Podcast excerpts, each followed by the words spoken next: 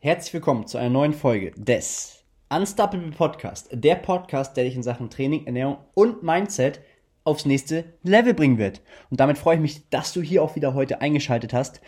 Vorab einmal lieben Dank für das positive Feedback. Ich freue mich wirklich sehr und würde mich natürlich auch freuen, wenn du hier einmal schaust, dass du mir eine 5-Sterne-Bewertung da lässt, vielleicht sogar das Ganze teilst, ja, und sogar in deine Story haust. Und damit würde ich sagen, starten wir mal direkt rein. Heute mit dem Titel, ja, die wichtigsten Grundsteine für eine optimale Regeneration. Ja, und wir hatten schon mal die wichtigsten Grundsteine bezüglich Training und Ernährung besprochen. Regeneration ist dementsprechend noch offen. Ja, und mit den Sachen, mit denen wir jetzt starten, ja, das sind Sachen, die wirklich die Basics sind, ja, und umso fortgeschrittener du wirst, ja, umso wichtiger wird es, gewisse Sachen zu beachten. Ja, und wir starten ganz unten, ja, also die wichtigsten Sachen, also wirklich die Basics.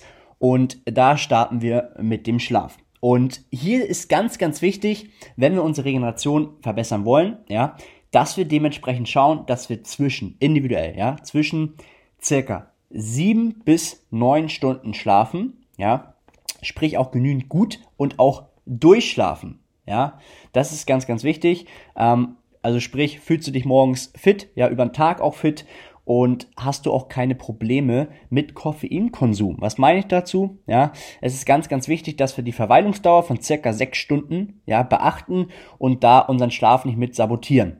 Ja, ein ganz, ganz wichtiger Punkt, ja, dass wir nicht einschlafen können, vielleicht nicht durchschlafen. Also hier, wenn du abends trainierst, schau, ja, dass du dein Koffeinkonsum mit einberechnest, ja, von dieser Verweilungsdauer. Das ist ganz, ganz wichtig. Ein ganz wichtiger Punkt. Ja.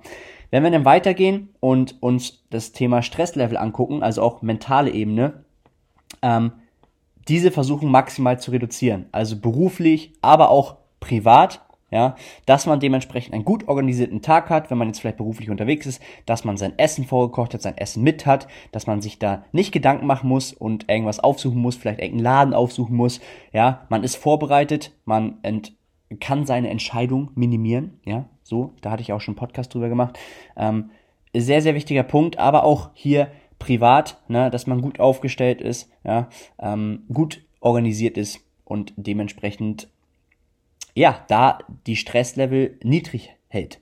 Ja.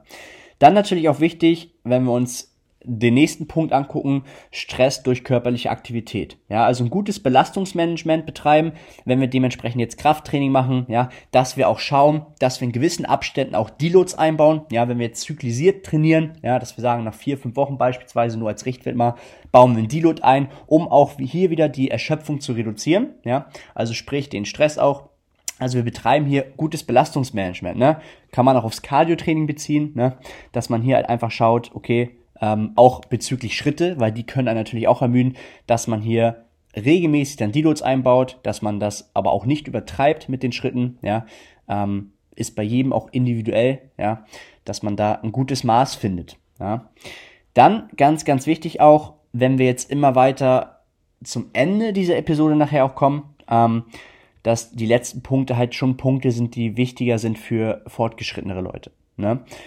Dennoch auch wichtig, ja, für Einsteiger, aber noch viel wichtiger, wenn du fortgeschrittener bist, wenn du wirklich das maximal aus dir rausholen willst, maximale Hypertrophie anstrebst, ja, dann ist wichtig, dass wir auch schauen, wie sieht der Konsum von Alkohol aus, Tabak oder andere Drogen, ja, welche Substanz, wie oft und auch über welchen Zeitraum und die Mengen sind hier sehr ganz, ganz entscheidend, ja. Wenn man mal einen Wein in der Woche trinkt oder mal ein Bier in der Woche trinkt, ja, das ist, ist, ist alles menschlich und auch in Ordnung, ja. Wenn man vielleicht mal irgendwie einen Geburtstag feiert oder sonst was. Ähm, aber wenn wir hier wirklich fortgeschrittener sind, ja, ähm, und du aber jemand bist, der jedes Wochenende loszieht, da musst du dir Gedanken machen, ja, und da musst du dir auch Gedanken machen, was deine Regeneration da äh, dementsprechend, was das Ganze beeinflusst, ja. Und deswegen würde ich dir hier empfehlen, dass du dementsprechend auch schaust, dass du das auf jeden Fall, ja, besser planst, minimierst in diesem Sinne, um einfach maximal zu performen, um besser voranzukommen, um die Regeneration voranzutreiben, ja, und nicht Probleme zu bekommen mit dieser Regeneration. Ne?